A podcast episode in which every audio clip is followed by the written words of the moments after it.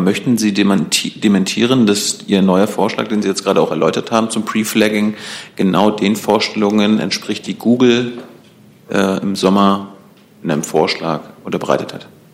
Das kann ich nicht dementieren. Das ist richtig, äh, dass es dem entspricht. Allerdings ist das sicherlich nicht so, dass es aus einem Interesse geschehen ist, äh, das Google daran hat, mhm. sondern dass es tatsächlich eine Regelung ist, äh, wo wir da mit Experten darüber gesprochen haben und auch erkannt haben, dass es auch für Nutzer sinnvoll sein kann, wenn das so funktioniert. Liebe Kolleginnen und Kollegen, herzlich willkommen in der Bundespressekonferenz an diesem Montag zur Regierungspressekonferenz. Bevor wir hier gleich, gleich loslegen mit Aktivem von hier vorn und äh, natürlich Fragen von Ihnen, ein paar Hinweise für diejenigen, die uns vielleicht auf einem Fernsehsender live verfolgen. Das ist eine Veranstaltung der Bundespressekonferenz. Wir sind ein Verein von Journalistinnen und Journalisten, die aus der Hauptstadt berichten über Bundespolitik.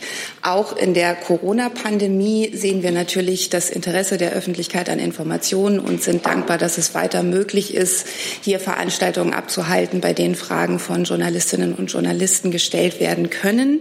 Und wir sind dankbar, dass das in dieser Zeit auch mit einer Gebärdensprachdolmetschung begleitet wird, zur Verfügung gestellt vom Fernsehsender Phoenix. Und dazu begrüße ich heute ähm, Bernadette Petaka und Daniel Meixner, die das übernehmen und bei Phoenix zu sehen sind.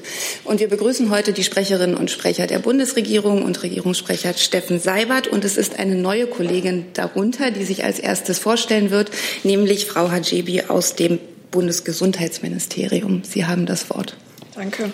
Hallo, mein Name ist Parissa Hajebi. Ich bin seit dem 1. September in der Pressestelle des BMG tätig und davor war ich im BMI im Bereich Öffentlichkeitsarbeit tätig. Das war's. Das war's schon. Herzlich willkommen auf gute Zusammenarbeit. Liebe Hörer, hier sind Thilo und Tyler. Jung und Naiv gibt es ja nur durch eure Unterstützung. Hier gibt es keine Werbung, höchstens für uns selbst. Aber wie ihr uns unterstützen könnt oder sogar Produzenten werdet, erfahrt ihr in der Podcast-Beschreibung. Zum Beispiel per PayPal oder Überweisung. Und jetzt geht's weiter. Und Herr Seibert hat uns auch etwas mitgebracht und hat jetzt das Wort. Ja, meine Damen und Herren, guten Tag. Am Freitag ist in der Nähe von Paris ein grauenhafter Mord verübt worden, der weit über Frankreich hinaus Entsetzen ausgelöst hat. Es war die Tat eines islamistischen Fanatikers, das Opfer ein Lehrer, der Unterricht über die Meinungsfreiheit abhielt und auch Unterricht über die Freiheit zu glauben oder nicht zu glauben und der damit ganz den Werten Frankreichs, Deutschlands, unseres gemeinsamen Europas entsprach. Es war bewegend zu sehen, wie die Menschen gestern in Paris in Trauer und äh, in Erinnerung an diesen Lehrer Samuel Paty für genau diese Werte demonstrierten. Die Bundesregierung steht an ihrer Seite gegen islamistische, gegen islamistische Gewalt, gegen den Hass in jeder Form. Unser Mitgefühl gilt der Familie des Ermordeten. Dann bleiben wir, würde ich sagen, auch gleich bei diesem Thema. Gibt es dazu Nachfragen? Das sehe ich nicht. Darf ich eine Ergänzung Ja, gerne. Ich würde dazu gerne kurz ergänzen, dass der Außenminister am Samstag dazu auch mit äh, seinem französischen Amtskollegen Jean-Yves Le Drian telefoniert hat. Er hat ihm auch noch mal äh, im Namen der Bundesregierung äh, der Anteilnahme äh, versichert und der vollen Solidarität äh, mit Frankreich und der Unterstützung der Bundesregierung. Und äh, Teil des Austauschs war auch die Frage, wie man in unseren Gesellschaften Radikalisierung und islamistischem Extremismus gemeinsam entgegenwirken kann. Und äh, es wurde vereinbart, auch dazu in engem Austausch mit Frankreich zu bleiben. Herr Rinke dazu? Ja, äh, vielleicht eine Frage, ich weiß nicht, wahrscheinlich als Innenministerium. Ähm, halten Sie diese Form der Einschüchterung, äh, die ja von diesem Mord auch ausgeht, äh, auf andere Lehrer auch in Deutschland für gegeben? Also haben Sie Hinweise darauf, dass deutsche Lehrer beim Thema Meinungsfreiheit sich Regeln oder Restriktionen anlegen müssen, weil sie Angst haben, äh, sonst ebenfalls Opfer von Attentaten zu werden? Also zunächst einmal macht dieser schreckliche Vorfall deutlich, dass die Gefahr durch äh, von islamistischer Gewalt, man kann auch sagen von islamistischem Terror, äh, weiterhin existiert und dass die Sicherheitsbehörden jeder Form von extremistischer Gewalt entgegenwirken müssen, sie im Blick halten müssen und das für die Sicherheitsbehörden deswegen gilt, einen 360-Grad-Blick äh, zu haben und den haben sie auch. Es liegen im Moment nach unseren Erkenntnissen jedenfalls keine konkreten Hinweise gegen bestimmte Bevölkerungsgruppen oder Berufsgruppen vor. Aber dieses Ereignis, was ja in unmittelbarer Nachbarschaft äh, stattfand, ähm, macht noch einmal deutlich, dass es keinen Grund gibt, äh, bei den Maßnahmen, die man da zu treffen hat, nachzulassen. Weitere Fragen dazu sehe ich nicht. Dann bevor wir zu Ihren Fragen kommen, haben wir noch zwei Terminankündigungen hier vorn. Die erste hat das Auswärtige Amt. Vielen Dank. Außenminister Heiko Maas wird morgen an einer Geberkonferenz für die Sahelregion teilnehmen, die von Dänemark, Deutschland, der Europäischen Union und den Vereinten Nationen gemeinsam organisiert wird. Es handelt sich um eine virtuelle Konferenz. Der Zentralsahel im Dreiländereck von Burkina Faso, Mali und Niger hat sich seit 2018 zu einer der schlimmsten humanitären Krisen weltweit entwickelt. Mehr als 13 Millionen Menschen sind dort auf humanitäre Hilfe angewiesen. Und aktuell sind nur 40 Prozent des humanitären Finanzierungsbedarfs für 2020 in Höhe von 2,4 Milliarden Euro gedeckt. Durch die Konferenz sollen zusätzliche humanitäre Mittel mobilisiert werden. Und auch Deutschland wird seine Mittel auf der morgigen Konferenz substanziell erhöhen. Vielen Dank. Herr Rinke. Ja, können Sie das vielleicht noch ein bisschen präzisieren, ähm, auf welchen Betrag Deutschland äh, das erhöhen will? Äh, welche Länder äh, sind besonders aufgefordert? Sind das europäische oder außereuropäische Länder, sich daran zu beteiligen? Und noch eine ganz generelle Frage, weil Sie eben betont haben, dass das eine virtuelle Konferenz ist. Gehen wir jetzt wieder in ein Stadium über, wo auch der Außenminister zum Beispiel auf Reisen verzichtet? Zu Ihrer ersten Frage. Ich äh, werde jetzt äh, die Zahl äh, der zusätzlichen Mittel, die Deutschland morgen bei dieser Konferenz ankündigen wird, äh, an dieser Stelle nicht vorwegnehmen. Dafür bitte ich um Verständnis. Äh, es handelt sich aber um eine ganz beträchtliche Größenordnung. Und selbstverständlich sind alle Staaten äh, dazu aufgerufen, ihren Beitrag zu leisten, weil es hier um eine akute humanitäre Krise geht, weil Menschenleben betroffen sind und die ganze Weltgemeinschaft hier gemeinsam in der Verantwortung steht. Natürlich ist die Sahelzone ähm, eine, äh, ein Gebiet, das, äh, dessen Stabilität und äh, dessen auch ja, humanitäre Zustände für uns in Europa von ganz unmittelbarer Bedeutung sind. auch deshalb engagiert sich Deutschland, engagiert sich die Europäische Union, engagieren sich andere europäische Partner dort. Aber unser Aufruf gilt natürlich allen Staaten der Welt, die in der Lage sind, hier Beiträge zu leisten. Ähm, zu Ihrer zweiten Frage ähm, was das ähm, internationale Konferenzgeschehen angeht. Ähm, vielleicht äh, ja, äh, eine, ähm, eine Vorbemerkung. Das ist natürlich eine Frage, äh, die immer wieder ähm, der Abwägung unterliegt. Ähm, es gibt, äh, wir haben für die Reisen des Außenministers und auch für ähm, Treffen beispielsweise der Ratsformation in der Europäischen Union, wo wir ja dieses, in diesem Halbjahr als EU-Ratspräsidentschaft besondere Verantwortung tragen, äh, haben wir eigene Sicherheits- und Hygienekonzepte entwickelt, um äh, das Ansteckungsrisiko bei diesen Reisen und bei diesen Treffen so weit wie möglich zu minimieren. Und trotzdem bleibt es in jedem Einzelfall eine Abwägung, ob es ähm, ob die, die Dringlichkeit der Themen, die zu, die zu, besprechen sind, ob die Sensibilität der Themen, möglicherweise auch ähm, der, ein besonderer Sicherheitsbedarf bei äh, der Diskussion der Themen ähm, ein physisches Treffen erforderlich macht ähm, oder ob ein solches Treffen nicht doch auch als Videokonferenz stattfinden kann. Und äh, für, insbesondere eben für die, die Ratstreffen äh, im Rahmen der, der Europäischen Union haben wir uns diesen Grundsatz gegeben, dass immer dann, wenn es nicht besondere, besonders sensible Themen oder ein besonderes Sicherheitsbedürfnis erfordert, ähm, Videokonferenzen durchzuführen sind. Ich möchte vielleicht noch ergänzend, weil diese Abwägung eben immer wieder eine, äh, eine besonders schwierige ist, ähm, zitieren aus einer Äußerung des Ministers in einem Interview am Wochenende wo er gesagt hat, äh, wenn es um Kriege und Krisen geht, muss man sich auch persönlich treffen und einander in die Augen schauen können. Das ist jedenfalls im Moment mit den erarbeiteten Hygienekonzepten möglich. So wie alle einen zweiten kompletten Lockdown in Wirtschaft und Gesellschaft vermeiden wollen, sage ich, einen diplomatischen Lockdown darf es nicht geben. Weitere Fragen dazu sehe ich nicht. Dann haben wir noch eine Terminankündigung vom Umweltministerium.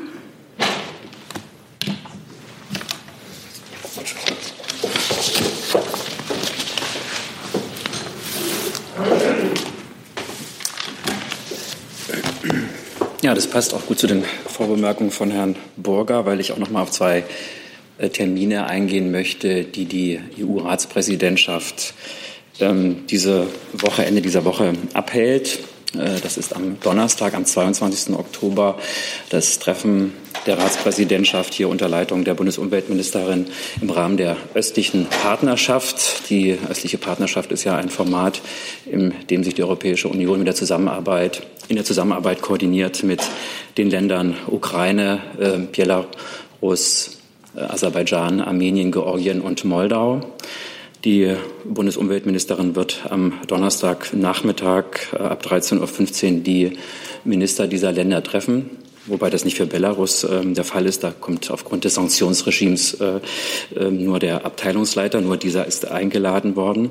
Es geht dort um die Erfüllung des Pariser Klimaabkommens, um ähm, wichtige Fragen rund um Umwelt- und Klimaschutz. Ähm, eine der Themen, die dort vertieft werden soll, ist die Frage, wie eigentlich nach der Corona-Krise wieder Aufbauhilfen so gesetzt werden können, dass sie auch gleich für äh, das Ziel der Klimaneutralität einzahlen.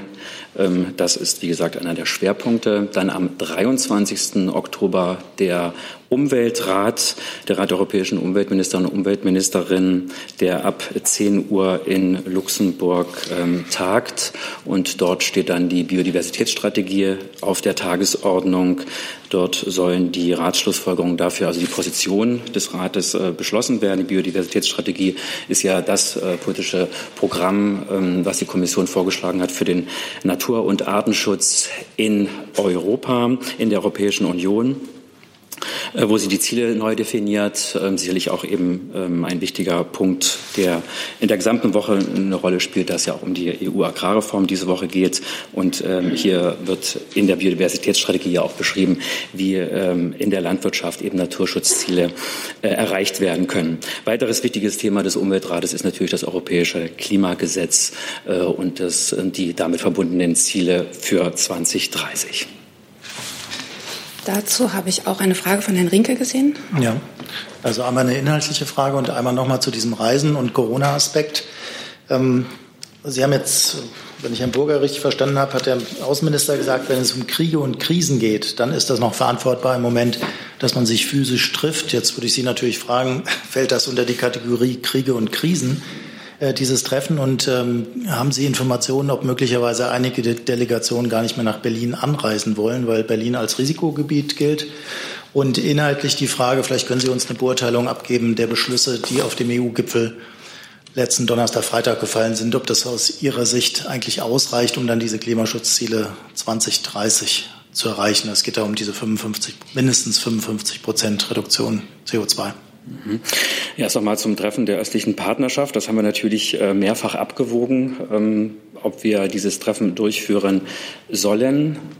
Ähm, es findet in Luxemburg statt, im Ratsgebäude, wo der Pandemie entsprechende Vorkehrungen ähm, getroffen sind. Und Herr Burger hat die Bedingungen gerade erklärt, dass Klimaschutz und Klima äh, nicht auch eine Krise ist, muss ich eigentlich, glaube ich, nicht mehr erklären. Und dass wir ähm, die äh, Zusammenarbeit mit den Ländern, die ich nannte, besonders sensibel handhaben müssen, gerade aufgrund der Konflikte, die äh, dort teilweise untereinander oder auch in den Ländern herrschen, ist, denke ich, auch ganz klar. Ähm, es gab bisher in diesem Jahr kein Treffen im Rahmen der östlichen Partnerschaft und deswegen war es uns so wichtig, innerhalb der EU-Kommission auf der einen Seite und andererseits innerhalb der EU-Ratspräsidentschaft dieses Treffen physisch stattfinden zu lassen mit den Vertretern der genannten Länder.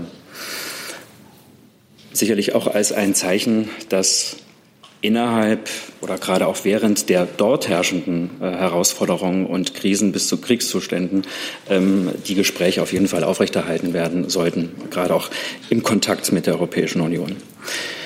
Ähm, wenn Sie jetzt noch mal auf die Beschlüsse des Rats, des Europäischen Rats ähm, der Staats- und Regierungschefs eingehen, was dort die ähm, Klimaziele betrifft, dann hat es dort ja Schlussfolgerungen gegeben und einen Zeitplan, einen Ablaufplan für die weitere Beratung innerhalb des Rates.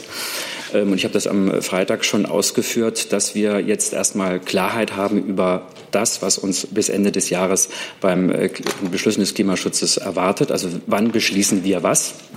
Das ist das eine. Und das zweite ist natürlich auch Klarheit darüber, äh, noch einmal Klarheit darüber, dass äh, die Treibhausgasneutralität bis 2050 in der Europäischen Union das abgemachte Ziel ist und dass wir dafür Zwischenziele brauchen, damit wir das überhaupt schaffen. Ähm, und dafür ist eben die Etappe bis 2030 so entscheidend. Ähm, und ähm, deswegen gibt es ja einen Beschluss seitens des Europäischen Rates, dieses Ziel, das bisherige Ziel bis äh, von 2030 äh, zu erhöhen. Ähm, und dass man sich da stark eben an dem ähm, Beschluss der Europäischen Kommission von mindestens 55 Prozent Treibhausgasminderung orientiert. Ähm, es wird dazu noch mal eine Debatte geben. Es wird dazu jetzt auch eine Debatte im Umweltrat äh, geben. Aber klar ist, das Ziel wird erhöht. Es wird deutlich erhöht werden. Wird sich orientiert, es wird sich orientiert werden am Beschluss der Europäischen Kommission und am Vorschlag der Europäischen Kommission. Danach müssen wir auch ja mit dem Parlament ja noch verhandeln über das Gesetz und das Klimaziel ähm, innerhalb des Trilogs. Ähm, aber damit ist erst einmal das äh, Programm äh, beschrieben und äh, Eindeutigkeit über die Zielstellungen ähm, hergestellt. Ich würde vielleicht ganz kurz ergänzen wollen, damit da jetzt kein äh, falscher Widerspruch konstruiert wird äh, zwischen unseren Aussagen. Äh, ich habe ja davon gesprochen, dass äh, besonders sensible ähm, politische äh, Debatten äh, oder dass die Abwägung getroffen werden muss zwischen der Notwendigkeit, besonders sensible politische Diskussionen ähm, oder eben Diskussionen mit einem besonderen Sicherheitsbedürfnis äh, physisch zu führen. Äh, der Minister hat äh, das äh, sozusagen veranschaulicht mit dem Begriff Kriege und Krisen. Das bedeutet aber natürlich nicht, dass diese Schwelle immer erst dann erreicht ist, wenn, wenn geschossen wird. Ähm, und ich würde vielleicht auch gerne noch zur Veranschaulichung sagen, was die Hygienekonzepte angeht, insbesondere äh, bei den Ratstreffen äh, in Luxemburg.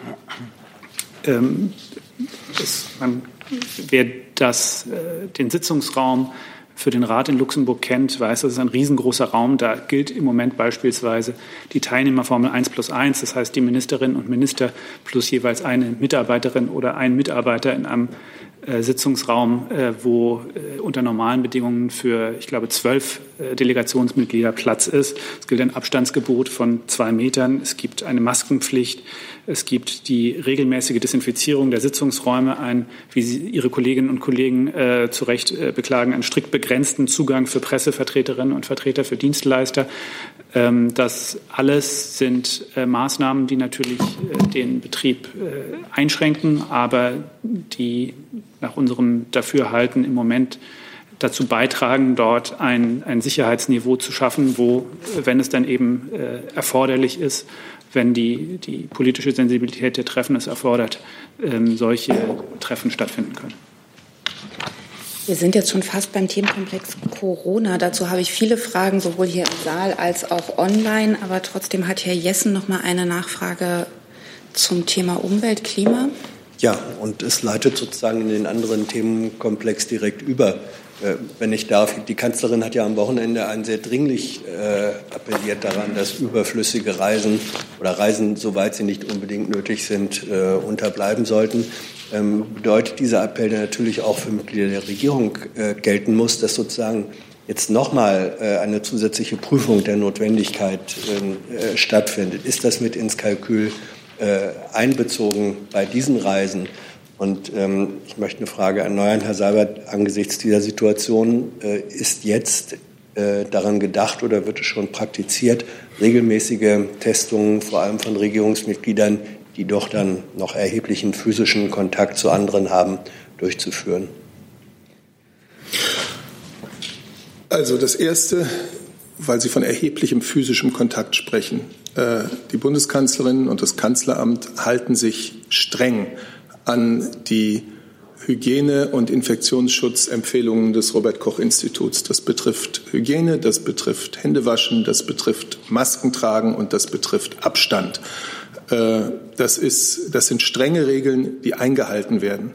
Deswegen kommt es eben rund um die Bundeskanzlerin genau nicht zu dem, was Sie da gerade benannt haben, sondern sie trifft Menschen im Abstand, mit geschützt, mit Maske und hat natürlich ihre physischen Kontakte äh, im Zusammenhang mit ihrer Arbeit auch stark reduziert. Sie sehen es daran, dass ganz viele Veranstaltungen, die sonst äh, in physischer Präsenz stattgefunden hätten, nehmen wir heute den Integrationsgipfel, als Videokonferenz stattfinden.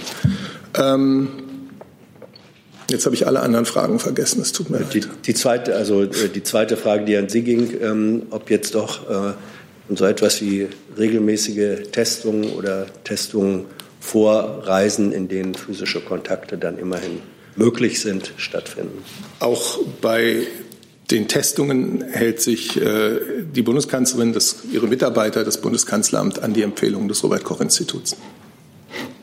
Das heißt nein, keine regelmäßigen Testungen. Das heißt Testungen entsprechend den äh, Empfehlungen des Robert Koch Instituts.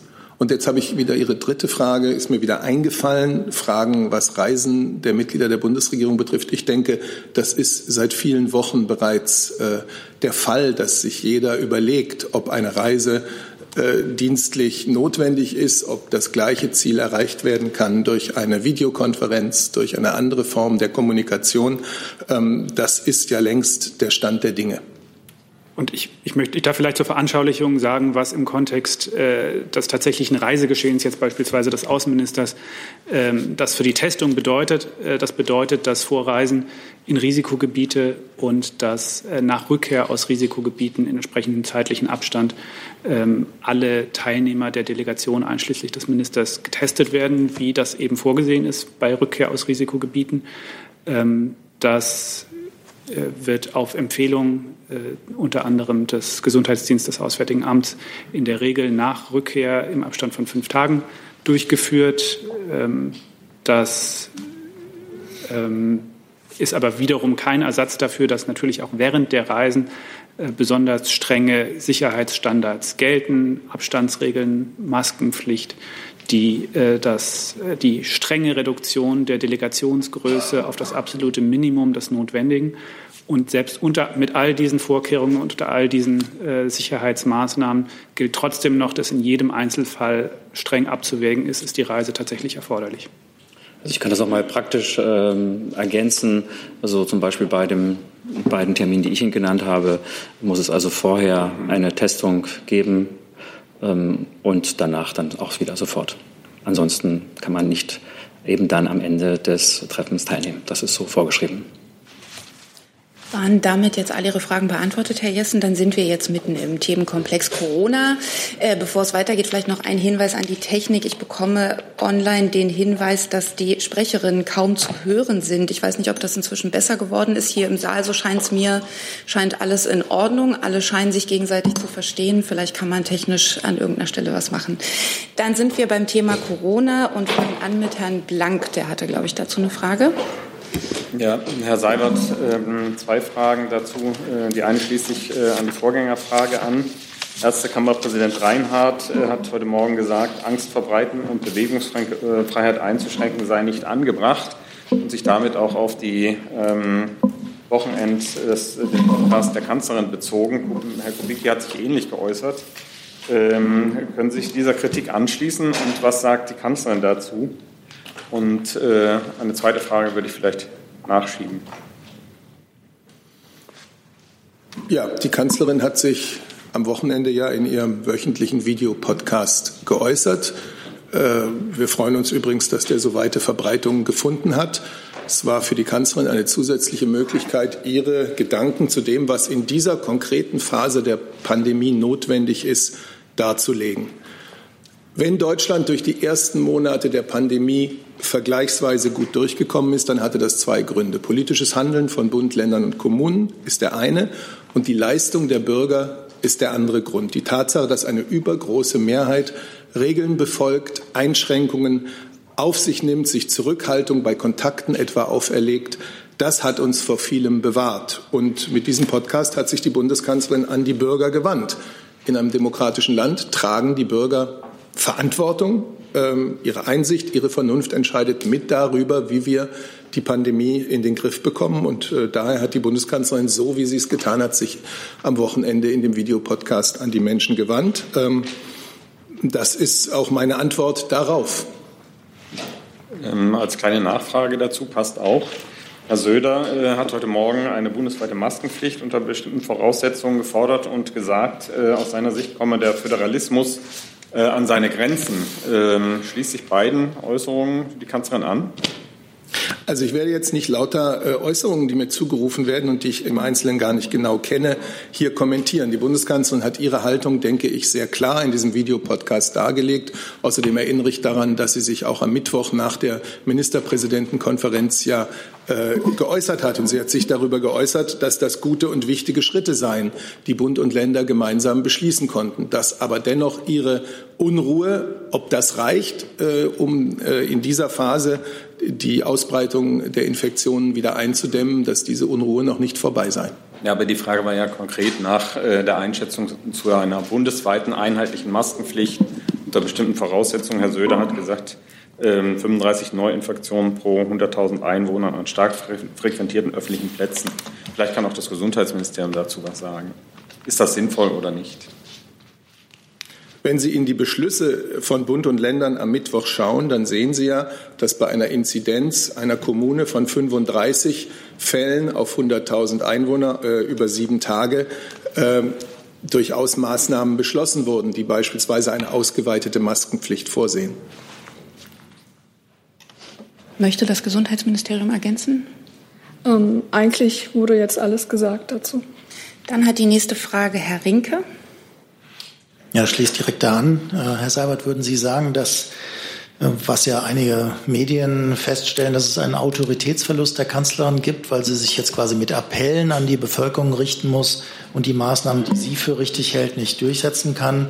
Und äh, die zweite Frage, es gibt ähm, zunehmende Kritik, dass die Parlamente nicht ausreichend in Corona-Entscheidungen einbezogen werden. Das äh, betrifft vor allem die Bundesebene, aber auch Landesebenen. Äh, teilt die Kanzlerin äh, diese Besorgnis und wäre sie dafür, dass zunehmend wieder die Parlamente an die oder Parlamentsbeschlüsse an die Stelle von Verordnungen rücken? Also zunächst zu der Frage des Bundestages. Ohne der Tagesordnung des Bundestages natürlich irgendwas vorausnehmen zu können, gehe ich doch davon aus, dass der Deutsche Bundestag in seiner nächsten Sitzungswoche äh, die Lage unseres Landes in der, in der Pandemie diskutieren wird. Ähm, die Bundeskanzlerin hat sich auch im Deutschen Bundestag immer wieder zur Pandemie geäußert, wenn Sie sich an ihre letzte Haushaltsrede erinnern. Das war in den letzten Septembertagen, 30. September, glaube ich, ähm, dann hatte die einen langen und eindringlichen Teil zum Thema Corona. Und äh, da sehen Sie inhaltlich die direkte Linie zum Podcast dieses Wochenendes. Ich habe es versucht gerade darzulegen. In einer Demokratie ist es normal und richtig, dass die Bundeskanzlerin sich auch in solch einer Form mal direkt an die Bürger wendet. Ähm, die Bürger haben entscheidend, also das Mitwirken der Bürger, das, äh, das sich aktiv beteiligen, die Einsicht und Vernunft der Bürger ist ein entscheidender Faktor äh, dafür, ob wir weiter vergleichsweise gut durch diese Pandemie kommen. Das ersetzt nicht politisches Handeln. Politisches Handeln findet statt. Ähm, die Ministerpräsidenten und die Bundeskanzlerin haben das am letzten Mittwoch bewiesen. Aber es ist doch der andere Teil äh, unseres, ähm, unseres Gemeinwesens, nämlich die, die eigenständige, aus eigener Einsicht erfolgende Handlung der Bürger. Darf ich nachfragen? Weil bei beiden, finde ich, haben Sie jetzt die Frage nicht richtig oder nicht richtig, nicht ausreichend beantwortet. Es ging nicht darum, ob der Bundestag debattiert über Corona-Maßnahmen, sondern ob er entscheidet über Corona-Maßnahmen. Und äh, die Frage nach der Bundeskanzlerin bezog sich darauf, ob sie sich deswegen an die Bürger auch wendet, weil sie politisch die Punkte, die sie wichtig findet, nicht durchsetzen kann. Wenn Sie auf die Zeit seit März zurückschauen, dann werden Sie ähm, nicht nur die Fernsehansprache der Bundeskanzlerin äh, finden, sondern werden Sie auch mehrere äh, Videopodcasts, die sich genau mit dem Thema, was jetzt notwendig ist, was zu tun ist, was aus ihrer Überzeugung ähm, jeder Bürger dazu beitragen kann, dass wir gut durch die Pandemie kommen. Ähm, das ist mehrfach thematisiert worden, ähm, vielleicht am Samstag besonders eindringlich, aber sicherlich nicht zum ersten Mal. Und Ansonsten, glaube ich, steht es dem Regierungssprecher jetzt schlecht an, zu sagen, was der Bundestag zu entscheiden hat. Der Bundestag äh, spielt seine Rolle, wichtige, entscheidend wichtige Rolle in unserem Verfassungsgefüge. Und äh, es ist dann aber die Sache des Bundestages, äh, sich des Themas anzunehmen, wie er es mit Sicherheit auch tun wird. Ich nehme an der Stelle mal eine Frage dazu, die uns online erreicht hat, weil es auch die Parlamentsbeteiligung adressiert. Gernot Heller vom Korrespondentenbüro Herholz fragt, wie reagiert die Bundesregierung auf die Kritik, sie betreibe Corona-Politik weitgehend am Parlament vorbei? Sieht sie angesichts dessen Anlass, ihre Pläne für eine Verlängerung von Sonderrechten für Minister Spahn über März 21 hinaus noch einmal zu überprüfen? Ja, vielleicht kann das Gesundheitsministerium sich dazu auch äußern, weil ja die allermeisten Dinge in seinem äh, Kompetenzbereich liegen. Ich glaube, dass ich zur, zum Verhältnis Handel, des Handeln des Bundes und des Handeln, also der Bundesregierung und des Handeln des Bundestages jetzt das meine gesagt habe. Ähm, der Punkt, der gerade angesprochen wurde, das ist ein Punkt, ähm, der in einem Entwurf ähm, quasi erwähnt wird. Und das ist, ähm, es läuft noch, es ist ein laufender regierungsinterner Abstimmung, Abstimmung und zu den Details kann ich ähm, mich nicht äußern. Herr Clement dazu? Ja, trotzdem eine Nachfrage dazu. Der Entwurf liegt ja nun vor und da heißt es beispielsweise in Ihrem Papier, dass diese Sonderregelungen, die ja bisher bis März befristet sind, nun, soweit ähm, das notwendig ist, um eine Gefährdung der Bevölkerung auszuschließen, verstetigt werden sollen. Was meint verstetigt? Auf welchen Zeitraum? Ohne Frist? Erklärungsfrage. Was ist damit gemeint? Also wie gesagt, es befindet sich in regierungsinterner Abstimmung und zu den Details kann ich mich nicht äußern. Das ist ja kein Detail, sondern eine Nachfrage zu dem vorliegenden Entwurf. Ich kann mich zu einem Entwurf nicht äußern, der noch nicht verabschiedet wurde. Sie können nicht sagen, was Ihr Ministerium mit Verstetigung meint. Kann ich jetzt nicht sagen. Auf der meiner Liste, der nächste ist Herr Keller. Herr Seibert, warum hat denn die Kanzlerin das Format äh, der, des, ihres Podcasts gewählt und nicht eine Fernsehansprache, die vermutlich ja noch mehr Leute erreicht hätte?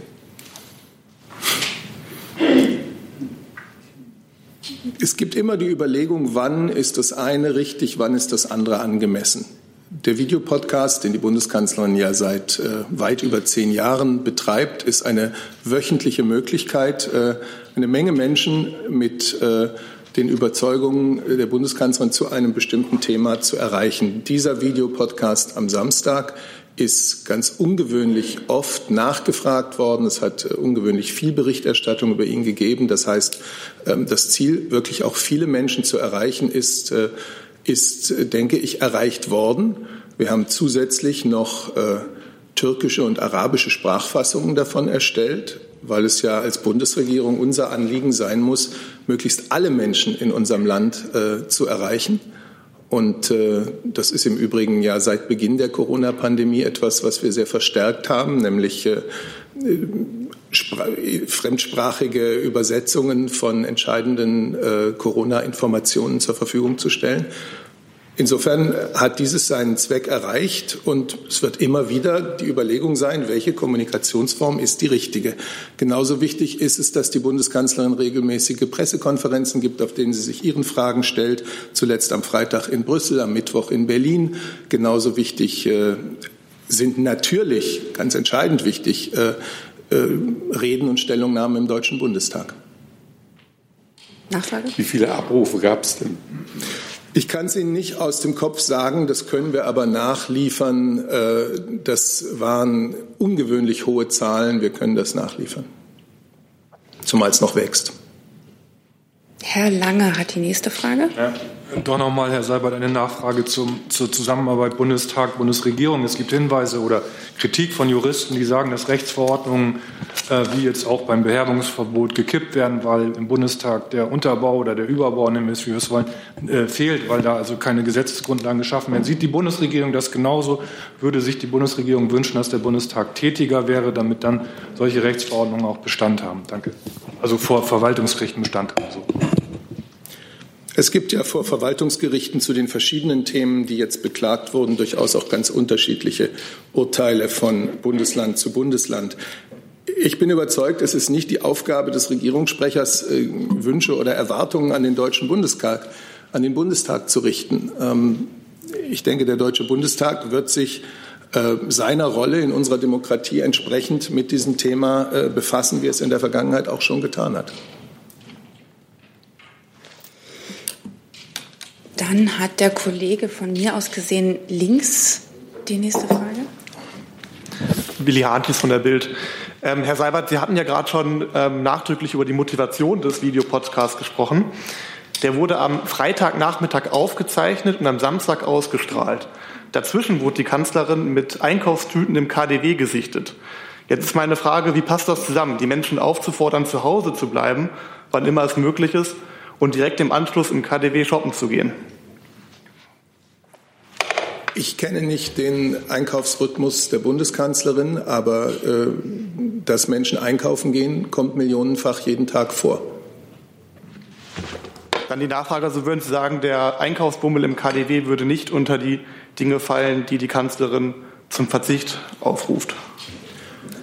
Ich kommentiere grundsätzlich nicht das persönliche Verhalten der Bundeskanzlerin, kenne auch den Zusammenhang nicht, aber Einkaufen ist etwas, was Sie und ich und wahrscheinlich alle hier im Saal regelmäßig tun können. Es ist möglich, das so zu tun, dass das Infektionsrisiko äh, minimal ist, indem man sich an die Regeln hält. Die nächste Frage hat Herr Jung. Auch nochmal zu dem Videopodcast, Herr Seibert. Ähm, Lernfrage. Hat die Kanzlerin dieses Jahr mehr Videopodcasts gemacht als Interviews gegeben? Sie macht jede Woche einen. Jetzt sind wir wahrscheinlich in der, keine Ahnung, 41. Woche, können Sie sich ausrechnen, wie viel sie gegeben hat. Also Sie werden ja wissen, wie viele In Interviews die Kanzlerin gegeben hat. Sicherlich nicht 41. Ja, warum nicht? Wie kann das sein? Also Sie haben Weil ich das eine nicht gegen das andere aufrechne.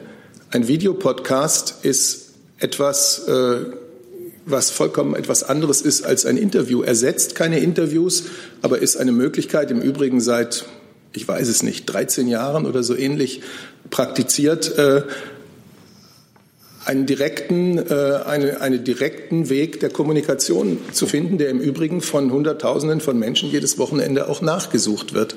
Das ist äh, nicht aufzurechnen gegen Interviews, Pressekonferenzen und andere Pflichten, die die Bundeskanzlerin im Bereich der Kommunikation selbstverständlich hat. Herr Jessen hat die nächste Frage. Dann nehme ich Sie gern wieder auf die Liste, Herr Jung. Aber Sie hatten genau genommen schon zwei Nachfragen und die Liste ist lang. Ich kann nicht bei einem vier erlauben. Sorry. Herr Jessen, bitte.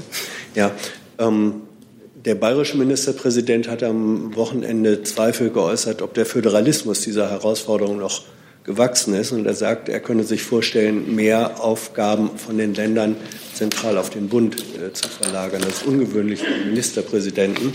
Begrüßt die Bundesregierung ähm, diese Perspektive? Kommt es ihren eigenen äh, Absichten entgegen?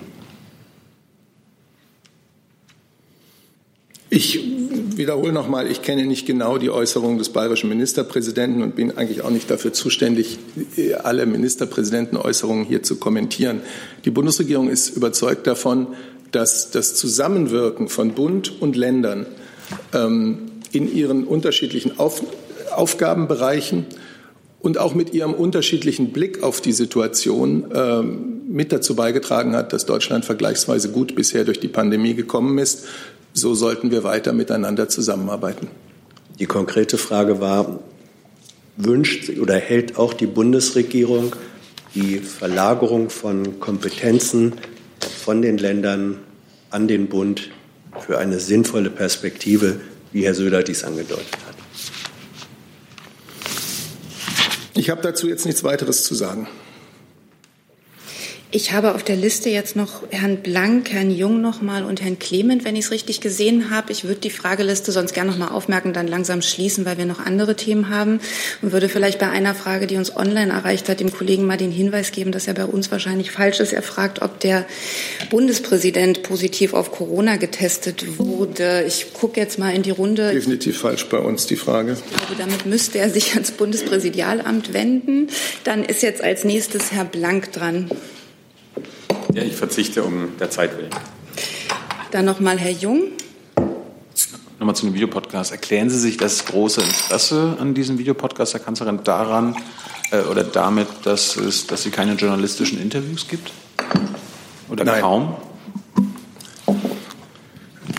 Ich erkläre mir das große Interesse damit, dass viele Menschen in unserem Land merken, dass die Infektionszahlen täglich steigen, sprunghaft steigen, dass viele Kommunen am Rande einer Situation sind oder vielleicht schon über diesen Rand hinaus, in der, das, äh, in der die Gesundheitsämter die Nachverfolgung der Kontakte noch leisten können. Das heißt, viele Menschen haben das Gefühl tatsächlich, dass wir jetzt in einer sehr ernsten Phase der Pandemie angekommen sind, genau wie die Bundeskanzlerin es äh, formuliert hat. Und dass es jetzt darauf ankommt, darauf richtig, zeitnah und konsequent zu reagieren. Das ist äh, meine Erklärung, die ich dafür habe. Ist es mit Ihrem und dem äh, Verständnis der Kanzlerin für Demokratie vereinbar, dass sie mittlerweile viel mehr Eigen-PR-Videos macht als kritische journalistische Interviews?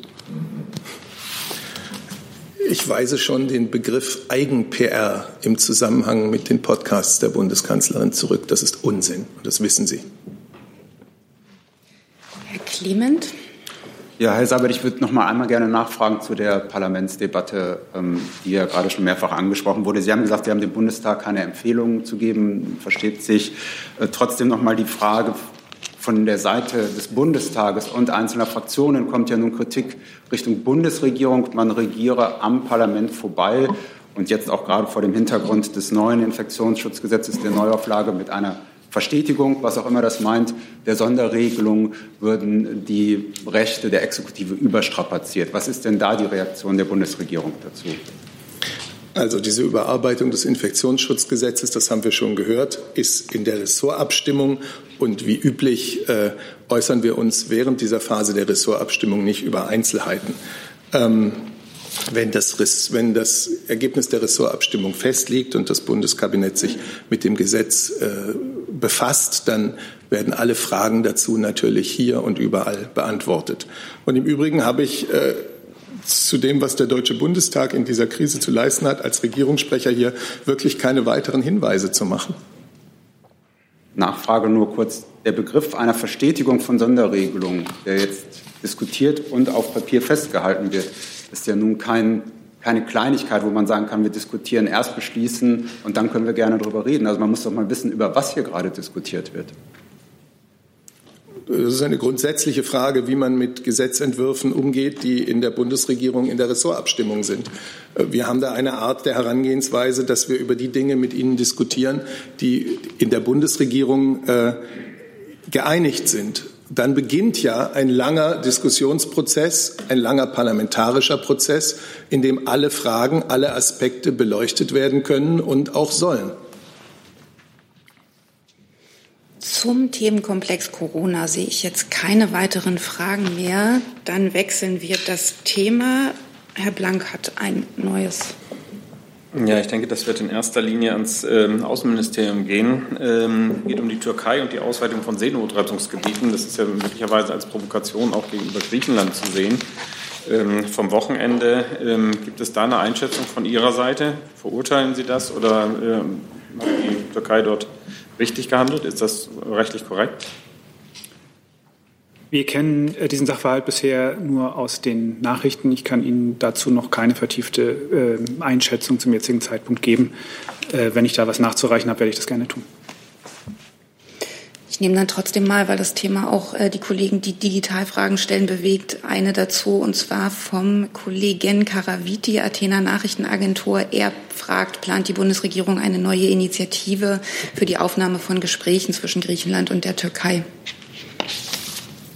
Also die Bundesregierung ist sowohl mit Griechenland als auch mit der Türkei ja seit vielen Wochen äh, im Gespräch, immer mit dem Ziel, äh, direkte Gespräche zwischen beiden Seiten äh, zu ermöglichen über die Fragen, äh, die sich stellen, insbesondere im östlichen Mittelmeer. Und äh, diese Bemühungen äh, dauern auch an. Konkrete Gesprächstermine habe ich Ihnen jetzt aber nicht anzukündigen. Weitere Fragen dazu sehe ich auch nicht. Dann hat Herr Rinke ein neues Thema. Ja, auch ans Auswärtige Amt. Es geht um das Thema Thailand. Da hatte Frau Adebar letzte Woche hier schon ähm, auf eine Frage geantwortet und ähm, gesagt, dass man davon ausgeht, dass der thailändische König, der sich am große oder lange Zeit hier in Deutschland seines, seine große Phasen seiner Zeit hier in Deutschland verbringt, sich aus politischen Geschäften zurückhalten sollte. Man habe das dem thailändischen Botschafter auch mehrfach übermittelt. Deswegen die Frage, warum war dieses mehrfache Übermitteln dieses Wunsches oder dieser Mahnung eigentlich notwendig? Gibt es Hinweise darauf, dass der thailändische König sich doch von hier aus in die Politik in Thailand einmischt? Also über das hinaus, äh, was Frau Adebar dazu vergangene Woche gesagt hat, äh, kann ich Ihnen hier nichts mitteilen. Ähm, die, äh, Im Moment ist, befindet sich der König in Thailand. Ähm, es gibt dort ja auch politische Entwicklungen, die wir sehr genau verfolgen, Demonstrationen. Ähm, auch dazu stehen wir mit der thailändischen Seite im Gespräch. Aus unserer Sicht sind Presse- und Demonstrationsfreiheit ein hohes Gut, das geschützt werden muss und eine friedliche Meinungsäußerung muss möglich sein. Und deswegen sollten gewaltsame Zusammenstöße dort weiter vermieden werden. Wie gesagt, derzeit hält sich der thailändische König in Thailand auf. Darf ich kurz nachfragen? Ähm, wenn er sich in Thailand aufhält, ist es für ihn irgendwie ein Problem, wieder nach Deutschland zu reisen, wenn er das will? Hätte die Bundesregierung da Einwände, weil die Proteste sich ja auch gerade gegen die konstitutionelle Monarchie richten? Also ähm, ich werde einer solchen äh, Situation jetzt nicht vorgreifen. Im Moment befindet sich der König, wie gesagt, äh, in Thailand und äh, wir haben in der Vergangenheit gegen, den, gegen private Aufenthalte des thailändischen Königs ähm, keine Einwände geäußert. Und wie gesagt, sind wir der Auffassung, dass ausländische Staatsgeschäfte nicht von deutschem Boden erfolgen sollten. Weitere Fragen dazu sehe ich nicht. Dann hat Herr Gavrilis ein neues Thema. Ja, zum Thema Integrationsgipfel. Herr Alter, wissen Sie mittlerweile, warum der Innenminister heute nicht daran teilnehmen wird? Ich glaube, ich habe die Frage am Freitag schon beantwortet. Äh, es gibt immer, wenn es um die Teilnahme des Bundesinnenministers an Veranstaltungen geht, ganz viele verschiedene Faktoren, die da äh, eine Rolle spielen. Äh, ich will es gerne noch mal wiederholen. Terminliche Fragen, inhaltliche Schwerpunktsetzung und Ähnliches. Und in der Abwägung dieser Dinge wurde entschieden, dass der Bundesinnenminister an dieser Veranstaltung heute nicht teilnimmt. Es gibt die Nachfrage, es gibt die Kritik ähm, von Teilnehmerinnen und Teilnehmern, ähm, dass er zum zweiten Mal in Folge ähm, nicht an diesem Integrationsgipfel teilnimmt. Was entgegnen Sie, die sagen, Herr Seehofer ist gar nicht daran interessiert an diesem Thema? Naja, also diese, äh, diese Kritik nehmen wir zur Kenntnis. Es ist ja nicht so, dass das Bundesinnenministerium äh, nicht beteiligt wäre an der Veranstaltung. Es ist äh, jemand aus unserer Hausleitung vor Ort, der das Haus äh, vertritt. Und äh, insofern ähm, kann man nicht die Schlussfolgerung ziehen, nur weil der Bundesinnenminister nicht persönlich teilnimmt, nehme er das Thema nicht ernst oder nicht wichtig genug. Äh, das ist ein wesentlicher Baustein seiner Politik, äh, die er in verschiedenen äh, Bereichen ja vorantreibt. Auch Integration ist ein ganz wichtiges Thema, dem er sich widmet. Man sollte es, glaube ich, jetzt nicht allein daran festmachen, ob der Bundesinnenminister an einer Videokonferenz teilnimmt oder nicht. Weitere Fragen dazu sehe ich nicht. Dann noch Na, vielleicht ähm, an, an, Herrn Seibert, das ist zumindest thematisch ähnlich. Ähm, am Mittwoch ist ja der dritte Kabinettsausschuss ähm, geplant gewesen zum Thema Bekämpfung von Rassismus und Rechtsextremismus, der jetzt wohl nicht stattfinden soll oder wird. Können Sie das bestätigen? Und wie steht die Bundeskanzlerin zu dieser Absage Also in der Tat sehe ich auf dem Terminkalender dieses Mittwochs nicht eine Sitzung dieses Ausschusses, aber das hat mit Sicherheit keinerlei, äh, das lässt keinen Schluss zu, dass die Aufgabe uns in irgendeiner Weise äh, etwas anderes als absolut wichtig und prioritär wäre. Und das schlägt sich auch in der täglichen Arbeit der Regierung nieder. Ähm, wann es dann zu einer nächsten Sitzung dieses Ausschusses kommt, das werden wir Ihnen rechtzeitig sagen. Herr Jung dazu. Können Sie kurz begründen, warum das ausfällt? Nein, das kann ich nicht. Äh, ich weiß auch gar nicht, ob es für diesen Mittwoch fest vorgesehen war. Ehrlich gesagt, das muss ich recherchieren und äh, werde da auf Sie zurückkommen, wenn ich dazu was sagen kann. Danke. Weitere Fragen dazu sehe ich nicht. Dann ist jetzt tatsächlich Herr Tufik Nia mit einem neuen Thema dran. Frage an Herrn Burger zum Thema Menschenrechte in Ägypten. Mitglieder des US-Kongresses haben ja einen Brief an den ägyptischen Präsidenten ihre große Sorge über die Situation der politischen, politischen Gefangenen in dem Land geäußert und die Freilassung der Gefangenen gefordert. Wie bewertet Ihr Haus äh, die Situation der politischen Gefangenen in Ägypten? Äh, es tut mir leid, mir liegt der Brief äh, im Moment nicht vor. Ich äh, kenne auch den, den, Kontext nicht. Äh, wir haben uns zur Menschenrechtslage in Ägypten hier immer wieder geäußert, äh, gesagt, dass wir da erheblichen Verbesserungsbedarf sehen. Wir haben äh, insbesondere zur Frage der Meinungsfreiheit und der Betätigungsfreiheit der Zivilgesellschaft uns geäußert. wir haben uns auch zu der Problematik von Folter in ägyptischen Gefängnissen geäußert. Wenn ich zu dem von Ihnen nachgefragten Sachverhalt was Konkretes ergänzen kann, dann werde ich das gerne nachliefern. Auch dazu sehe ich keine weiteren Fragen. Dann hat ein nächstes Thema die Kollegin auf der von uns aus gesehenen rechten Seite. Herr Fröder vom Hauptstadtstudio von der ARD. Eine Frage an Herrn Alter. Es, bis zum Ende der Legislatur soll es eine Reform des Baugesetzes geben. Laut Koalitionsvertrag soll darin auch ein Umwandlungsverbot von Mietwohnungen in Eigentumswohnungen in Gebieten mit angespanntem Wohnungsmarkt geregelt werden. Nun gab es in Ihrem Haus bereits einen Referentenentwurf dazu, in dessen aktueller Version dieses Umwandlungsverbot allerdings wieder verschwunden ist. Die Frage also, wieso? Und die zweite Frage, wird es dieses Umwandlungsverbot noch in dieser Legislaturperiode geben? Ja, ähm, das äh, Umwandlungsverbot ist aus dem Gesetzentwurf entnommen worden, nachdem die sogenannte Länder- und Verbändeanhörung stattgefunden hat. Das heißt, wir haben aus diesem Schritt, äh, der im Prozess eines Gesetzgebungsverfahrens ja zwingend äh, vorgesehen ist und auch wichtig ist, was man gerade daran erkennt, ähm, die Rückmeldung aus den Ländern bekommen, dass dieser Punkt einfach in den Ländern derzeit äh, umstritten ist. Und ähm, vor diesem Hintergrund, äh, um die Rechtsstimmung äh, an dieser Stelle nicht weiter aufzuhalten, ist der Entwurf zunächst einmal äh, von dieser Regelung äh, erleichtert worden, äh, was aber nicht bedeutet, dass der Bundesinnenminister dieses Ziel aus den Augen verliert oder ad acta legt. Es finden derzeit Gespräche statt innerhalb der Bundesregierung und auch äh, anderweitige Gespräche. Ähm, und wir werden sehen, in welcher Fassung der Gesetzentwurf letztlich beschlossen wird. Danke. Weitere Fragen dazu, Herr Rinke? Ja, Alter, dann muss ich doch nochmal nachfragen. Ich meine, dass es Diskussionen in Ländern gibt es ja eigentlich üblich bei fast allen Themen. Äh, vielleicht können Sie das noch ein bisschen genauer erklären. Gibt es solche großen äh, Widerstände dagegen, dass man glaubt, dass Gesetz nicht äh, Bundesrat und Bundestag passieren könnte? Und wie steht der Minister selber persönlich zu dieser, diesem Umwandlungsverbot? Ist das aus seiner Sicht ein Ziel oder ist er jetzt mittlerweile auch davon überzeugt, äh, dass das kein guter Schritt wäre?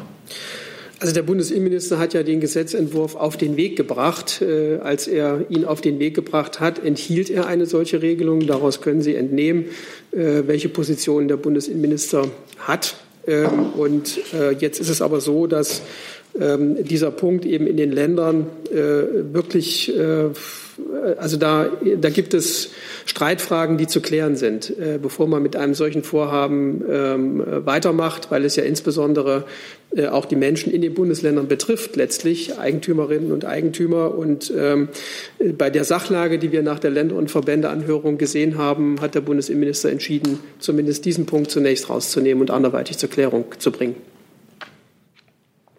Weitere Fragen dazu gibt es offenbar nicht. Dann hat Herr Jessen ein neues Thema. Ja, geht ans Auswärtige Amt, Thema Wahl in äh, Bolivien. Ähm, die Wahl ist noch, die Präsidentschaftswahl ist noch nicht äh, endgültig ausgezählt, aber bereits jetzt haben konservative Kandidaten und die konservative Übergangspräsidentin dem äh, Kandidaten des linken Lagers zum Wahlsieg äh, gratuliert. Ähm, ist aus Sicht der Bundesregierung diese Wahl von den demokratischen Mängeln, die sie der Vorgängerwahl attestiert hatten, frei. Das heißt, handelt es sich nach Ihrer Erkenntnis um einen demokratisch einwandfreien Wahlvorgang. Wie beurteilen Sie äh, den Wahlvorgang und, wenn es geht, auch das sich abzeichnende Ergebnis? Also zunächst mal begrüßen wir, dass die Wahlen ruhig und geordnet verlaufen sind. Bis die Ergebnisse, die Endergebnisse da sind, äh, werden noch einige Tage vergehen. Das müssen wir abwarten. Ähm, grundsätzlich ist es ein wichtiger Schritt zur innenpolitischen Stabilisierung, wenn äh, äh, Frau Agnes als Vertreterin des konservativen Lagers Herrn Arce zum Wahlsieg äh, gratuliert. Ähm, Sie wissen vielleicht, dass eine sechsköpfige EU-Expertenmission seit Mitte September vor Ort ist, um die Wahlen zu begleiten. Und nach Einschätzung der Mission hatte die bolivianische Wahlkommission bei der Vorbereitung der Wahlen gute Arbeit geleistet. Eine abschließende Einschätzung der EU-Beobachter äh, liegt aber noch nicht vor. Äh, ich darf vielleicht noch ergänzen, dass das Auswärtige Amt diesen Wahlprozess auch äh, begleitet hat mit drei Projekten zur äh, Demokratieförderung mit Partnern aus der Zivilgesellschaft. Ähm, erstens zur, Umführ äh, zur Durchführung von Umfragen, äh, zweitens zur Ausrichtung einer Präsidentschaftsdebatte und äh, drittens zur Wahlbeobachtung durch die Vereinigung interamerikanischer Wahlgerichte, also lokaler Wahlbeobachtung. Und außerdem wurde Unterstützung geleistet bei der Einführung eines Wahlomaten, der vor allem jüngeren Wählerinnen und Wählern die Möglichkeit gibt, sich näher mit den politischen Inhalten der Kontrahenten auseinanderzusetzen. Ähm, da bei der äh, Wahl zuvor äh, festgestellt worden war oder gesagt worden war, es habe Wahlfälschungen gegeben. Ähm, vergleichbare Beobachtungen gab es diesmal offenbar nicht. Also nach allem, was Sie wissen, hat es sich um eine äh, Wahl gehandelt, die allen demokratischen Anforderungen genügt. Verstehe ich Sie da richtig? Äh, nein, ähm, was ich gesagt habe, ist, dass bisher noch keine Berichte vorliegen, äh, weder der EU-Expertenmission und meines Wissens auch nicht von anderen Wahlbeobachtungsmissionen, die das systematisch ausgewertet haben. Deswegen habe ich dazu jetzt einfach noch keine Aussage zu treffen. Weitere Fragen dazu sehe ich nicht. Bevor wir zu weiteren Fragen hier im Saal kommen, ähm, nehme ich mal eine Frage mit dazu, die uns online erreicht hat. Ein neues Thema. Christian Vollrath von der Wochenzeitung Junge Freiheit fragt nach den Überlegungen, neben dem Verbot der Reichskriegsflagge das Zeigen der schwarz-weiß-roten Fahne rechtlich einzuschränken. Ich vermute, er meint da die Diskussion nach diesen rechtsextremen äh, Ausschreitungen am Bundestag. Gibt es diesbezüglich Abstimmungen zwischen dem Innen- und dem Justizministerium, um eine bundesweit einheitliche Regelung zu schaffen? Und falls ja, sind Ausnahmeregelungen geplant für Vereine oder Studenten? Studentische Verbindungen. Moment, Sie brauchen noch ein Mikro. Ja. Also ich äh, bin mir noch gar nicht so richtig sicher, ob es eine bundeseinheitliche Regelung überhaupt bedarf. Denn der Bundesinnenminister hat ja deutlich gemacht, dass er es begrüßt, wenn die Länder äh, von ihr in ihrer derzeitigen Rechtslage äh, möglichst weitgehend versuchen, das öffentliche Zeigen der Reichskriegsflagge auch der Form, die im Moment noch nicht verboten ist, zu unterbinden. Äh, und er hat angekündigt, das Thema in der nächsten Innenministerkonferenz auf die Tagesordnung zu setzen. Da wird man sich darüber unterhalten und wird feststellen, ob die Länder ausreichend rechtliche Befugnisse haben, um das herzustellen, oder ob es gesetzliche Anpassungen äh, geben muss, über die man dann sprechen kann. Aber jedenfalls Stand heute äh, reden wir nicht über ein konkretes Gesetzgebungsvorhaben, sondern über eine Abstimmung zwischen Bund und Ländern. Möchte das Justizministerium ergänzen? Ich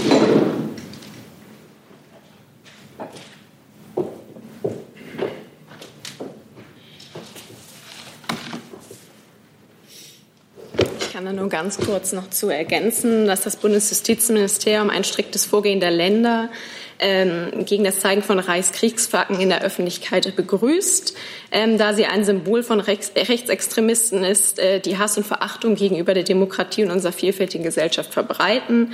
Überlegungen der Bundesregierung für ein strafrechtlich bewährtes Verbot, was dann ja unser Ministerium betrifft, ähm, gibt es derzeit nicht. Weitere Fragen dazu sehe ich auch nicht. Wir sind jetzt gleich bei einer Stunde Länge. Ich habe jetzt auf der Liste nochmal mit potenziell jeweils neun Themen Herrn Rinke, Herrn Gavrilis, Herrn Blank, Herrn Jung und Herrn Tofik Nia und würde es dann auch gern dabei belassen. Herr Rinke winkt schon ab. Dann ist als nächstes dran Herr Gavrilis. So, danke. Ähm, Herr Seibert, mich würde ähm, von Ihnen interessieren, Griechenland plant die Landesgrenze zur Türkei Richtung Evros ähm, mit einer längeren Mauer auszubauen, 27 Kilometer. Ähm, da wird relativ viel Geld rein investiert, um sich ähm, ja, abzugrenzen, ähm, um die Grenze zu sichern, wie es heißt. Begrüßt die Kanzlerin das Vorhaben Griechenlands? Ich kenne dieses Vorhaben nicht, sodass ich es hier jetzt nicht bewerten kann für die Bundesregierung. Ich weiß nicht, ob einer der Kollegen da bessere Kenntnisse hat. Äh, grundsätzlich wissen wir, dass Griechenland besonderen Aufgaben und Herausforderungen äh, gegenübersteht als Land am Rande äh, der Europäischen Union. Ähm, wir sind auch überzeugt, dass die Gesamtaufgabe der Migration und des Ankommens von Asylsuchenden äh, in der Europäischen Union nur gelöst werden kann, in Zusammenarbeit mit den Ländern außerhalb der Europäischen Union, mit den Transit- und Herkunftsländern. Ich kann aber diese konkrete Maßnahme und werde sie hier jetzt auch nicht bewerten.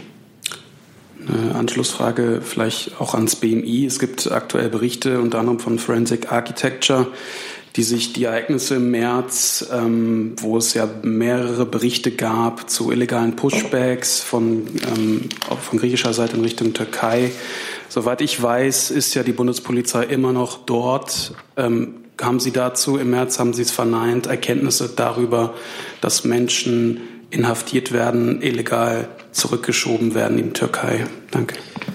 Äh, es ist zutreffend, dass die Bundespolizei in Griechenland weiterhin unterstützt. Wir halten das auch nach wie vor für notwendig, dass wir, das haben wir immer gesagt, wir müssen da europäisch zusammenstehen. Und wenn es hilfreich ist und von der griechischen Regierung gewünscht ist, dass die Bundespolizei unterstützt, dann bieten wir diese Unterstützung auch an.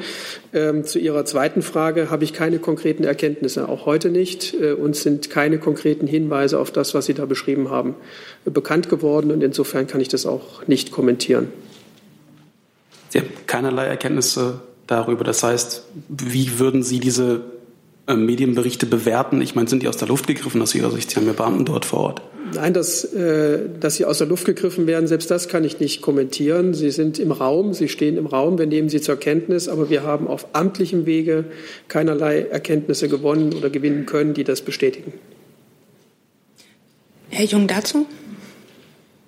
Kann das BMVG noch mal bestätigen, dass die Marine diese illegalen Pushbacks beobachtet hat?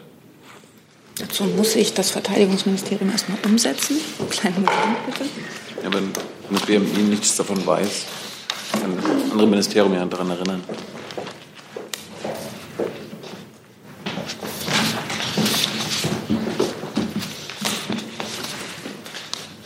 Kann hier nur das ähm, erklären, was ich zuvor auch schon in vielen Konferenzen gemacht habe, dass die Marine ihre Beobachtungen ähm, mitteilt und nur dann eingreifen kann, wenn entweder Seenotrettung geboten ist ähm, oder die ähm, national zuständigen Küstenwachen nicht handlungsfähig sind. Ähm, weitere ähm, Bestätigung kann ich hier überhaupt nicht machen. Aber diese Beobachtung, dass Sie illegale Pushbacks äh, erlebt haben, das haben Sie ja schon mitgeteilt und das hat die Marine mitgeteilt. Wird denn das auch der Bundespolizei mitgeteilt, damit das BMI das hier auch äh, nicht muss? Die deutsche Marine handelt dort im Rahmen ihres Mandates und ihres Auftrages, ist dort eingebunden in eine internationale Organisation und nimmt dort das Berichtswesen wahr. Ähm, wie diese Beobachtungen, die sie neutral meldet, zu werten sind, ob als Pushbacks oder nicht Pushbacks obliegt nicht dem Kommandanten eines Schiffes. Weitere Fragen zu diesem Thema sehe ich nicht. Dann hat Herr Blank, ist das immer noch aktuell, ein neues Thema? Ja, nochmal an Herrn Alter vom BMI. Rechnen Sie in dieser Woche mit dem Abschluss der Verhandlungen, Tarifverhandlungen im öffentlichen Dienst?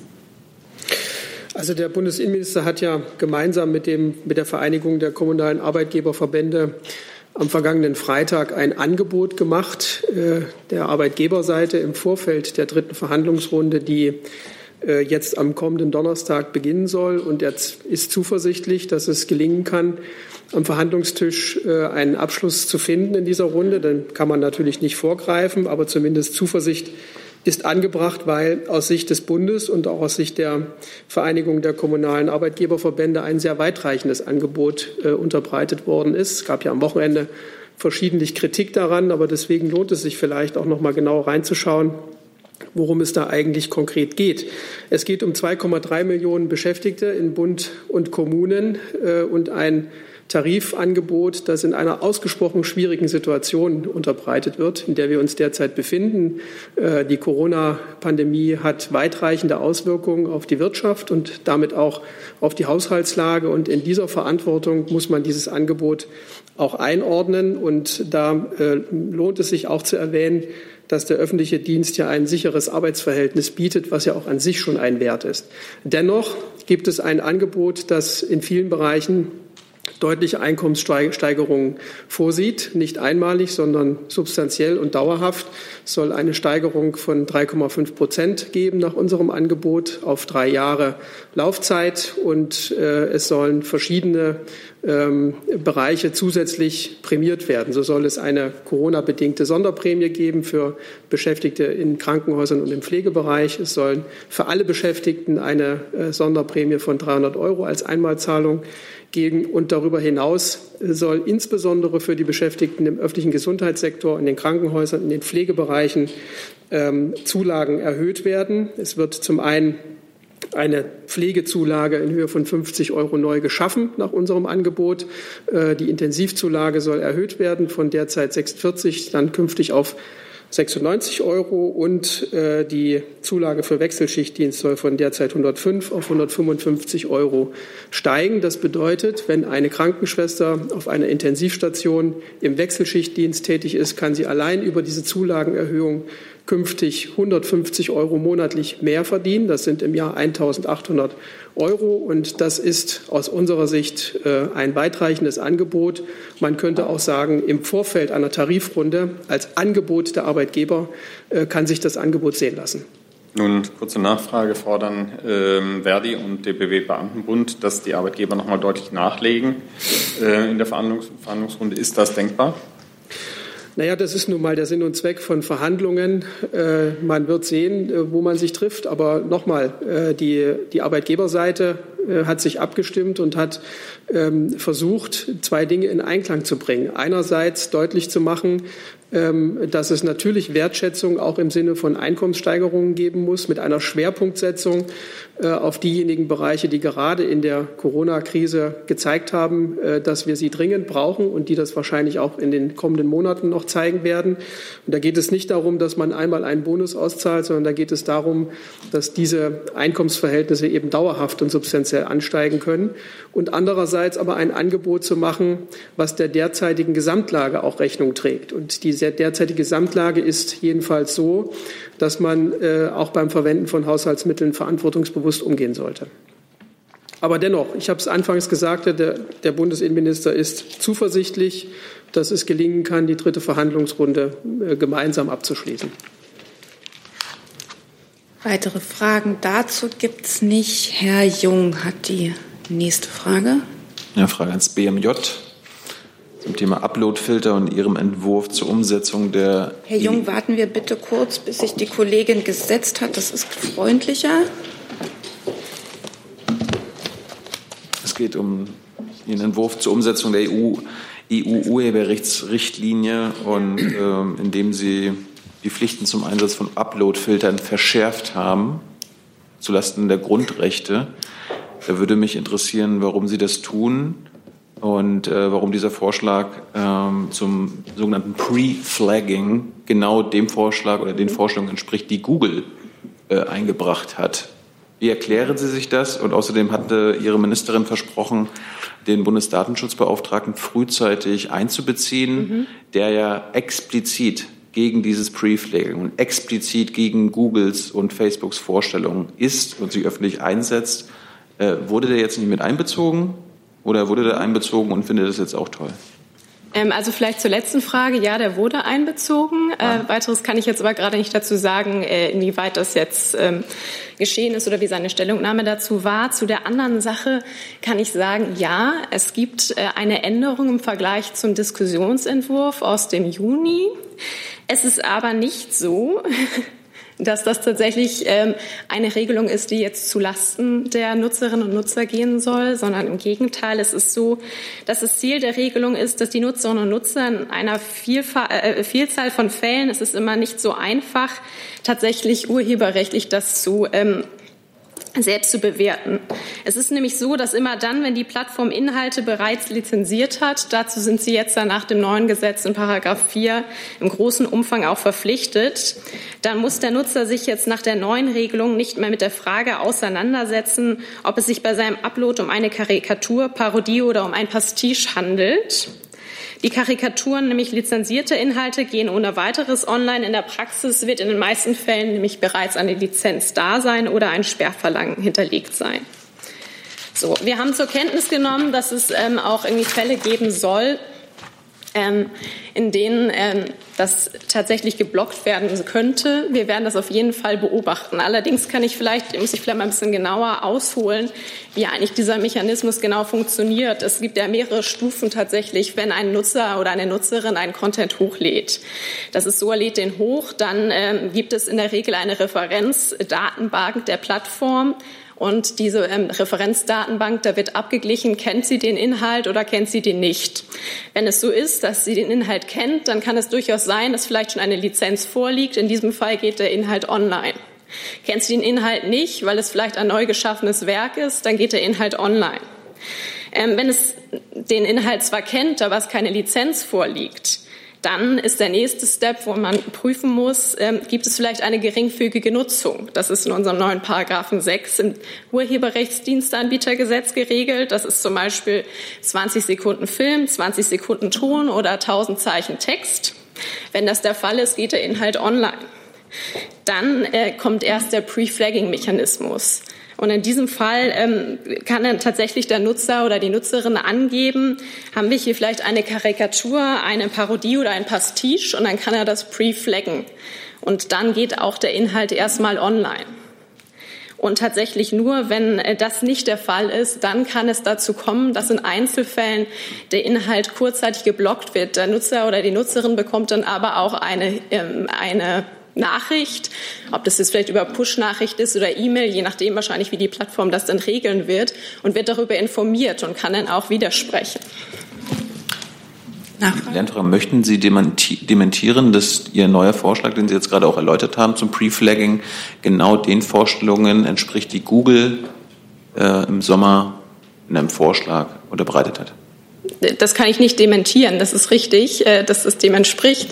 Allerdings ist das sicherlich nicht so, dass es aus einem Interesse geschehen ist, äh, das Google daran hat, mhm. sondern dass es tatsächlich eine Regelung ist, äh, wo wir da mit Experten drüber gesprochen haben und auch erkannt haben, dass es auch für Nutzer sinnvoll sein kann, wenn das so funktioniert. Hey Leute, Jung und Naiv gibt es ja nur durch eure Unterstützung. Ihr könnt uns per PayPal unterstützen oder per Banküberweisung, wie ihr wollt. Ab 20 Euro werdet ihr Produzenten im Abspann einer jeden Folge und einer jeden Regierungspressekonferenz. Danke vorab. Weitere Fragen zu dem Thema? Sehe ich nicht. Dann hat Herr Tufik Nier das für heute letzte Thema. Mal ganz ausführlicher Amt mal kurz umsetzen. Das nutze ich mal, Herr Tufik-Nia, für den Hinweis, dass es schön wäre, wenn Sie näher ans Mikro ja. gehen, auch wenn Sie uns dann den Rücken zukehren müssen. Wir nehmen es Ihnen nicht übel. Herr Burger, eine Frage zum äh, Thema Iran-Waffenembargo. Das ist ja am Wochenende abgelaufen. Das heißt, der Iran kann ja legal Waffenhandel betreiben. Gibt es dazu eine Stellungnahme in Ihrem Ministerium? Ja, wir haben wiederholt gemeinsam mit unseren E3-Partnern unsere Sorge zum Ausdruck gebracht, dass ein Auslaufen des konventionellen Waffenembargos des Sicherheitsrats gegen Iran Auswirkungen auf Sicherheit und Stabilität in der Region haben könnte. Wir haben uns deswegen in den vergangenen Monaten intensiv für einen Kompromiss im Sicherheitsrat bemüht. Doch leider konnte keine Lösung gefunden werden, die im Sicherheitsrat von allen mitgetragen worden wäre. Und auch aktuell gibt es im Sicherheitsrat leider keine Ansatzpunkte für eine Neuregelung des Waffenembargos durch eine Resolution. Wir stehen als E3 allerdings weiterhin mit den zentralen Akteuren in Kontakt und loten aus, ob es Wege gibt, durch die die möglichen regionalen Auswirkungen äh, begrenzt werden könnten. Wichtig ist, dass jetzt sowohl Iran als auch äh, Staaten die mit dem Gedanken spielen, sich in Waffengeschäfte, äh, an Waffengeschäften mit Iran zu beteiligen, sich mit Blick auf Sicherheit und Stabilität der Region verantwortungsvoll verhalten und größte Zurückhaltung üben. Ähm, und äh, unter de, äh, zudem möchte ich äh, hier noch mal betonen, das EU-Waffenembargo bleibt unverändert in Kraft. Und äh, wir wissen auch von anderen äh, Ländern wie äh, der Schweiz, Norwegen, Australien und Kanada, dass sie ähnliche Embargo-Bestimmungen gegen Iran äh, weiter in Kraft lassen. Weitere Fragen dazu sehe ich auch nicht. Dann gebe ich noch mal, bevor wir diese Veranstaltung beenden, noch mal einen Hinweis auf die noch recht neuen Pfeile, die Sie im Eingangs- und Ausgangsbereich finden. Die Laufwege haben wir angepasst, damit wir den Abstand gewährleisten. Und mit der Bitte, das auch zu tun, wenn Sie gleich gehen, wünsche ich Ihnen einen schönen Tag. Tschüss.